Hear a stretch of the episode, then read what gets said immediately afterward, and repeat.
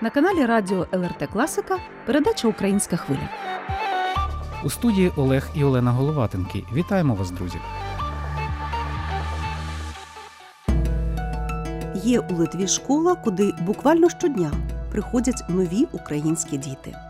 Аби вчитися тут, вони з батьками переїжджають з інших міст, а то й країн. Більшість з них опинилися за кордоном, рятуючись від жахів війни вдома.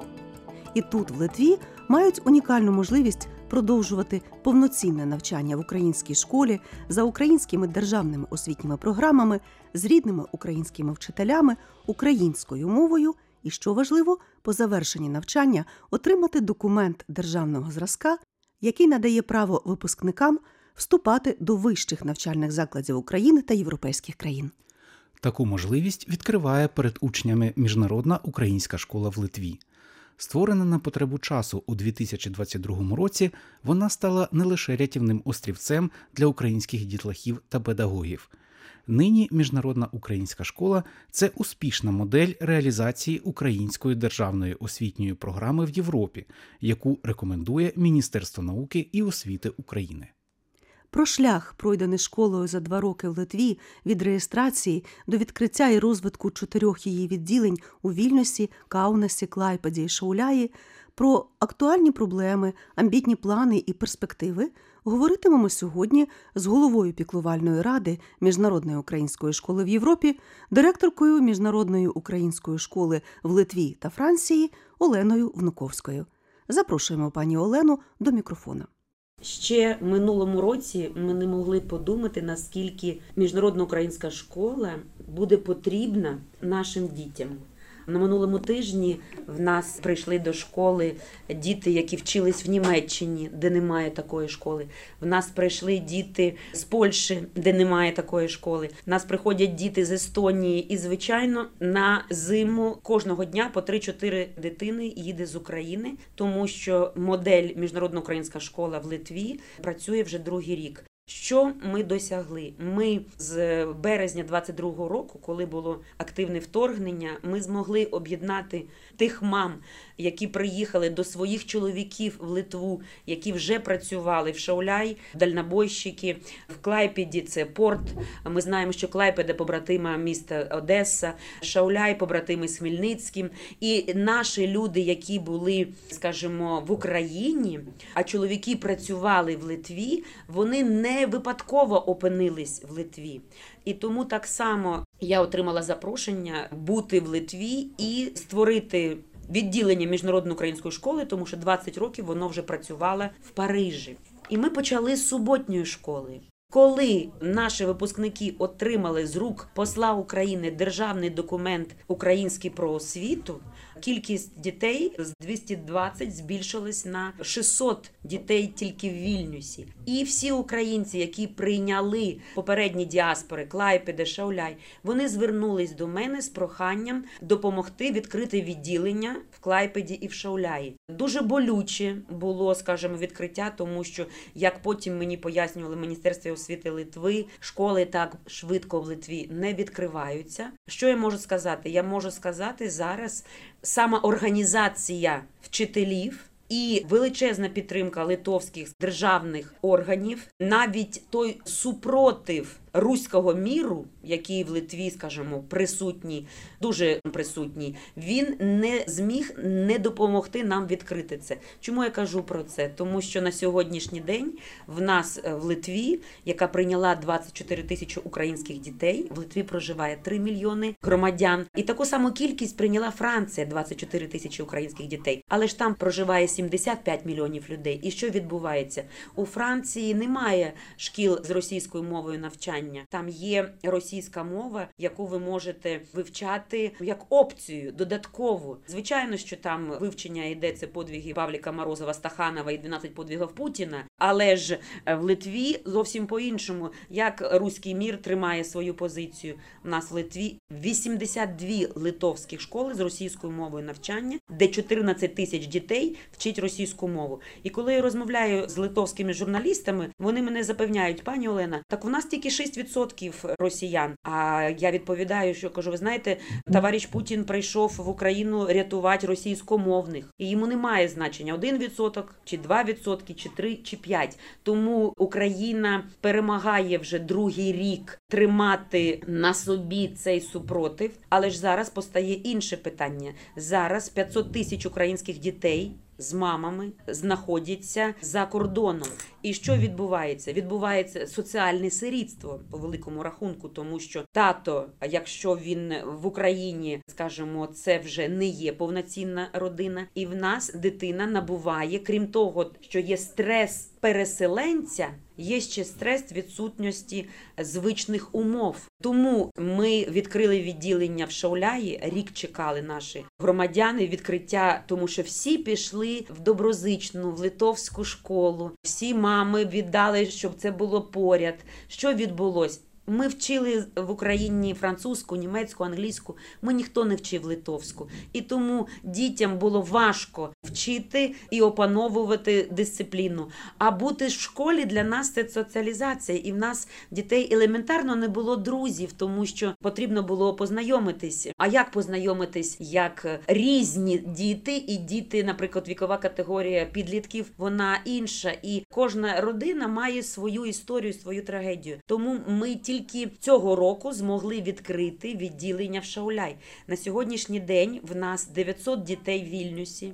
Ми працюємо в дві зміни, тому що нам бракує це 32 класи приміщень. Але ж ми дякуємо, тому що саме Вільнюський муніципалітет є нашою штаб-квартирою, і всі решта відділення це відділення штаб-квартири Вільнюс. Що є самим головним? Ми отримали право міністра освіти Литви працювати за українськими програмами як іноземна держава. Це тільки наша школа має це право. Чому? Тому що тільки наша школа має на 5 років договір, контракт з державним ліцеєм Міжнародна українська школа. І тут же я говорю як голова піклувальної ради. Цих шкіл в нас дуже багато, і вони об'єднали зараз за ці два роки 44 школи.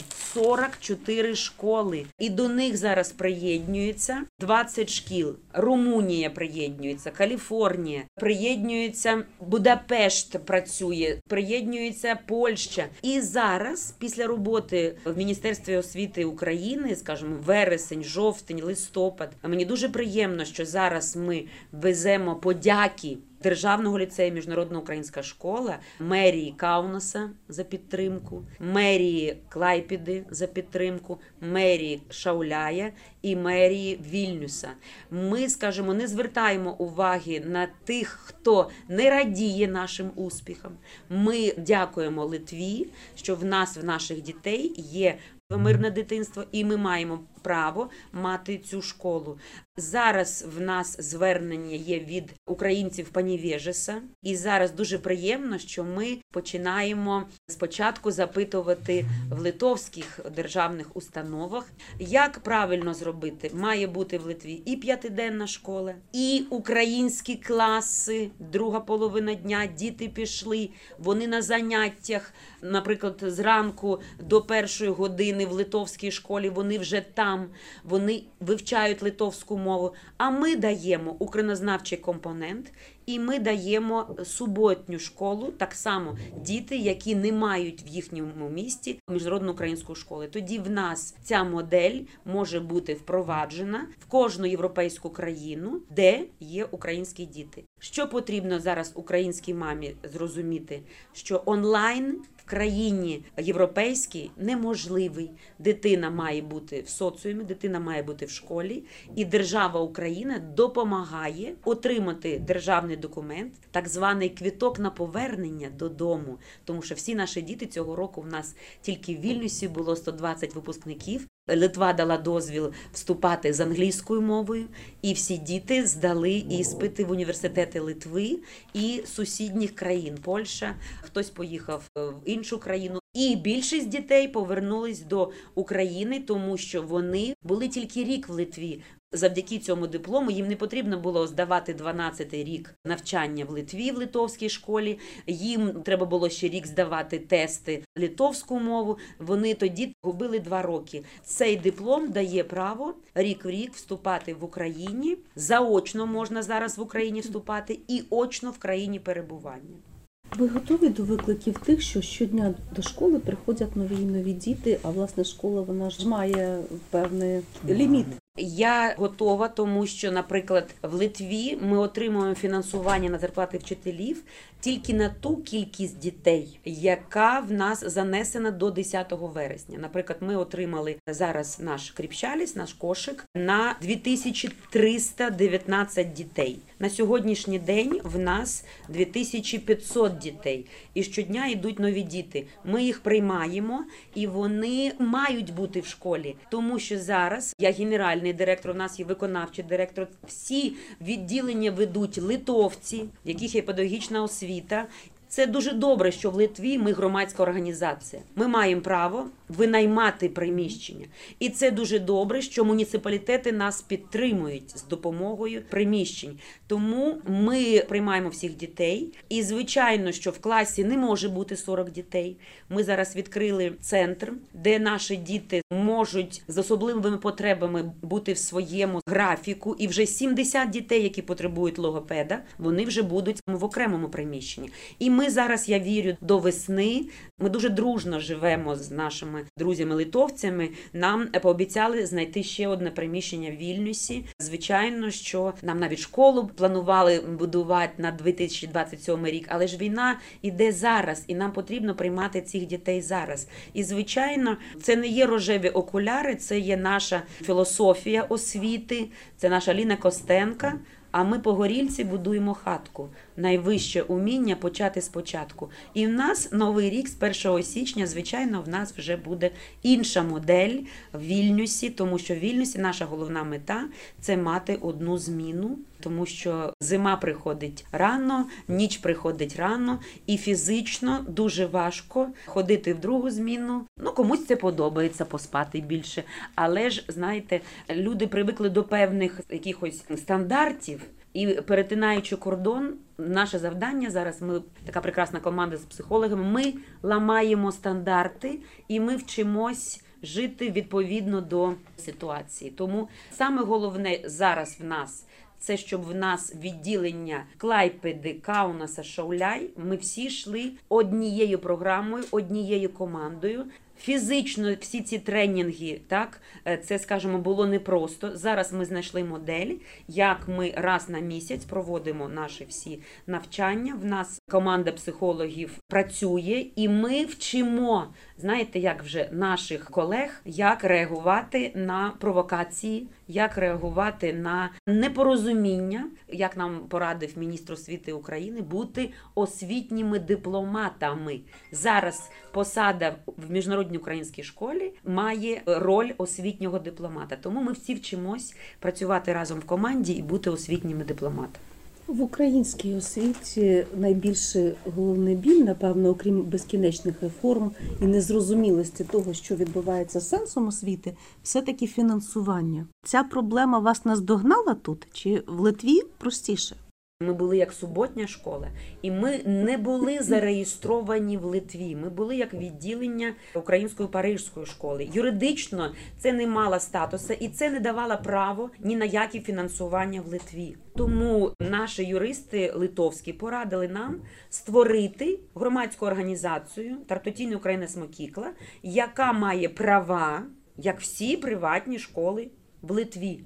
І ми в липні 22-го року вже зареєстрували фонд, який називаються Допомоги міжнародній українській школі. Ми не знали, як буде фінансування відбуватись. Тому спочатку ми відкрили фонд, на який ми думали, будуть збиратись кошти, який буде фінансувати нашу школу.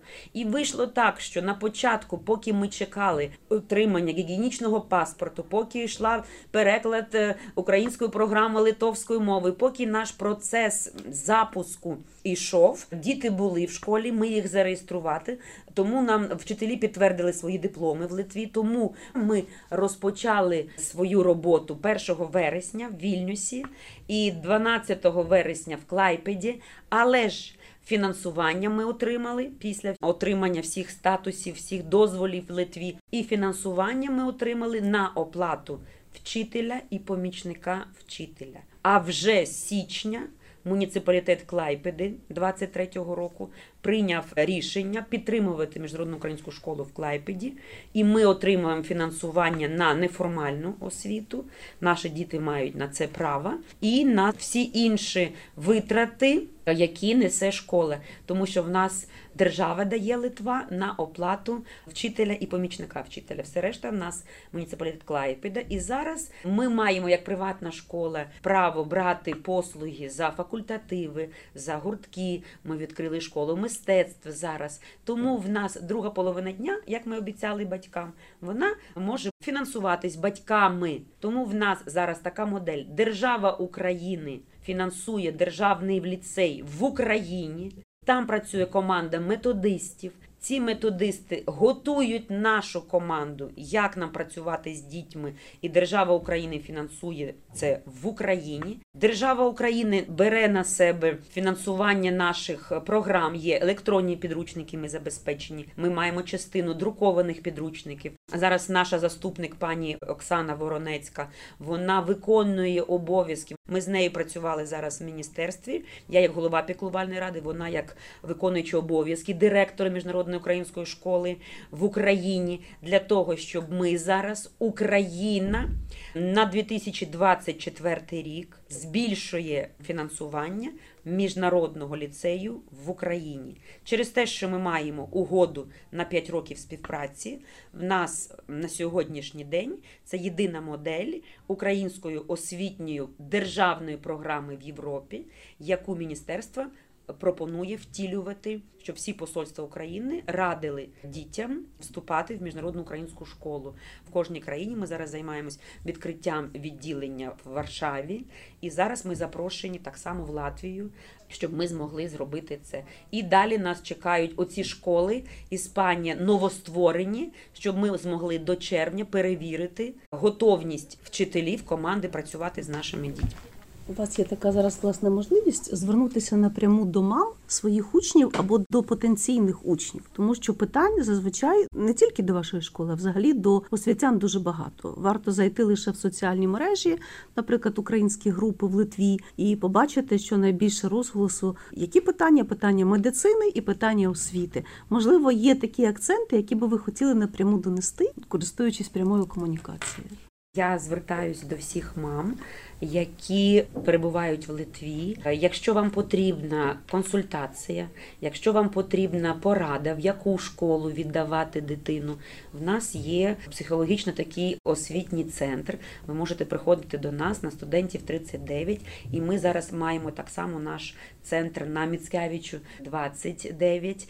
І ми допоможемо дати таку можливість пояснити, ви можете бути в литовській школі. Кожна мама обирає, в якій школі їй бути. Але ж якщо є проблеми, непорозуміння, ми дамо нашу пораду, бо в нас є вже два роки досвіду життя в Литві. І в нашій команді тільки в Вільнюсі 79 вчителів, і вони всі мами, і вони всі є викладачами. Тому я запрошую по-доброму в наш клуб мам. Ми відкрили ще і такий клуб мам.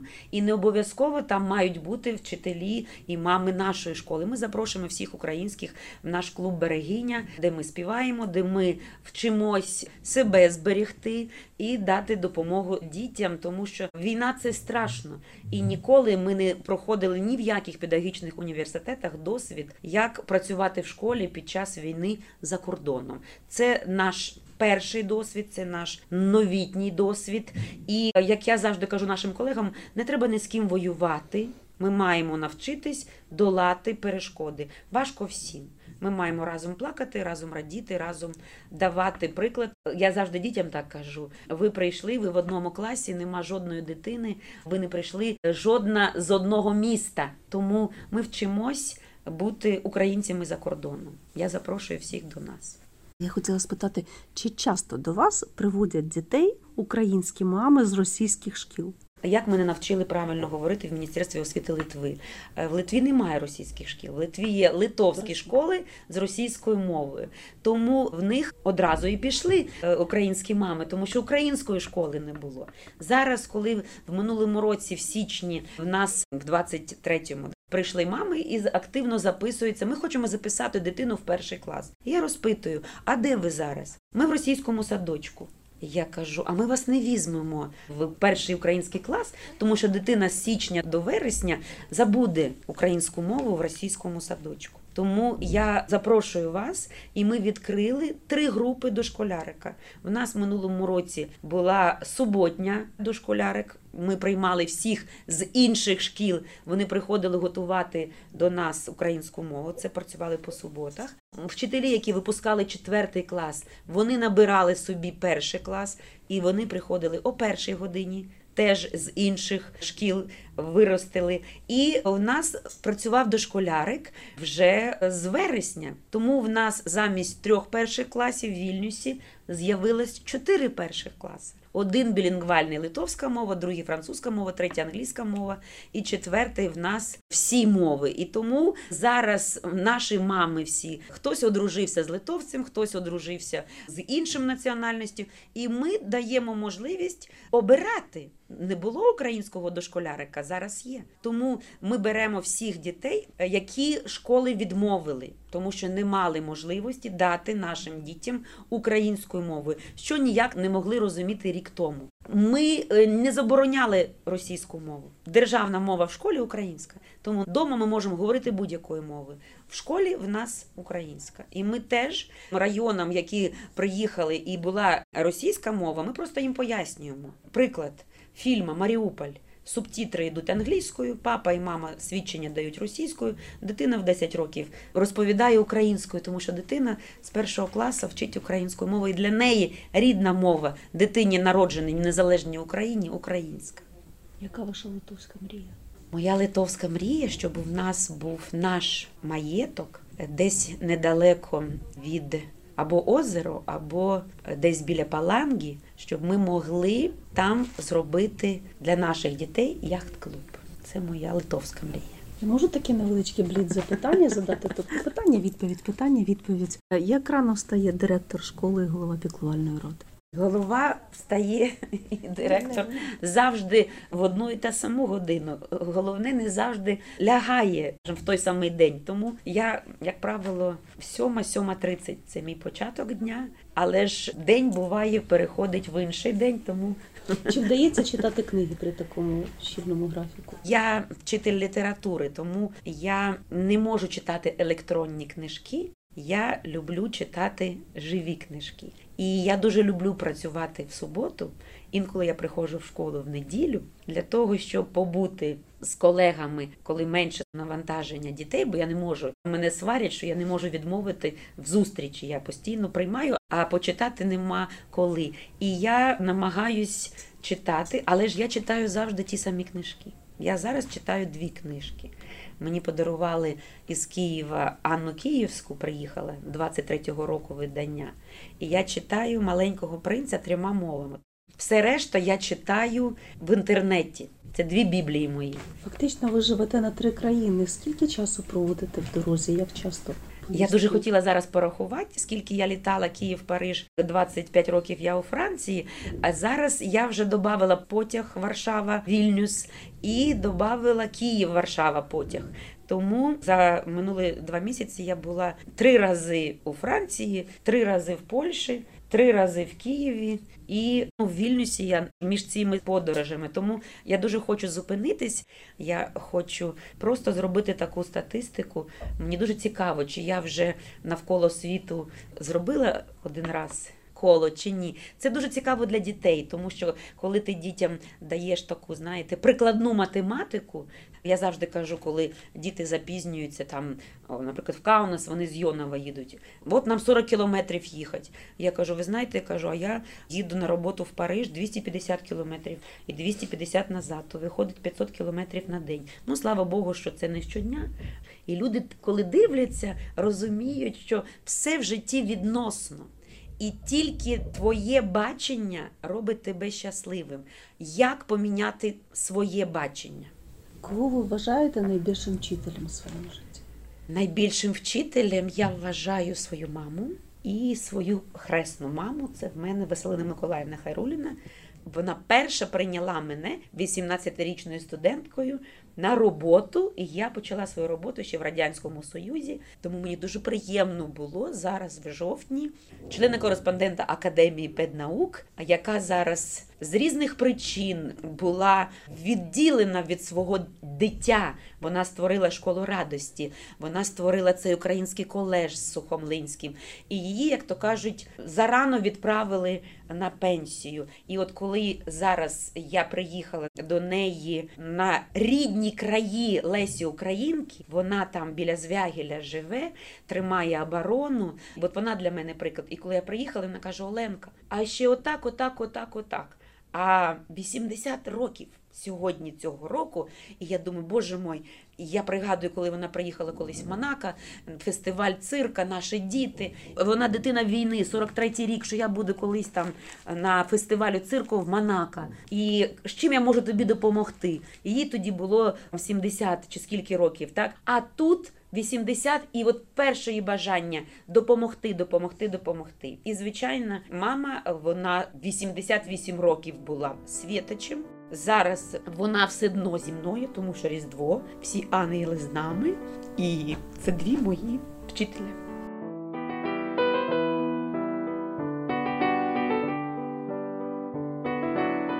Це була передача Українська хвиля. Сьогодні у ній взяла участь голова піклувальної ради Міжнародної української школи в Європі, директор Міжнародної української школи в Литві та Франції Олена Внуковська. До ефіру передачу підготували журналісти Олена і Олег Головатенки та звукорежисер Соната Ядавічення. Почуємося з вами, друзі, наступної суботи, як завжди, о 14.30. Також нагадаємо, що українську хвилю можна слухати у будь-який зручний час в радіотеці на сайті lrt.lt.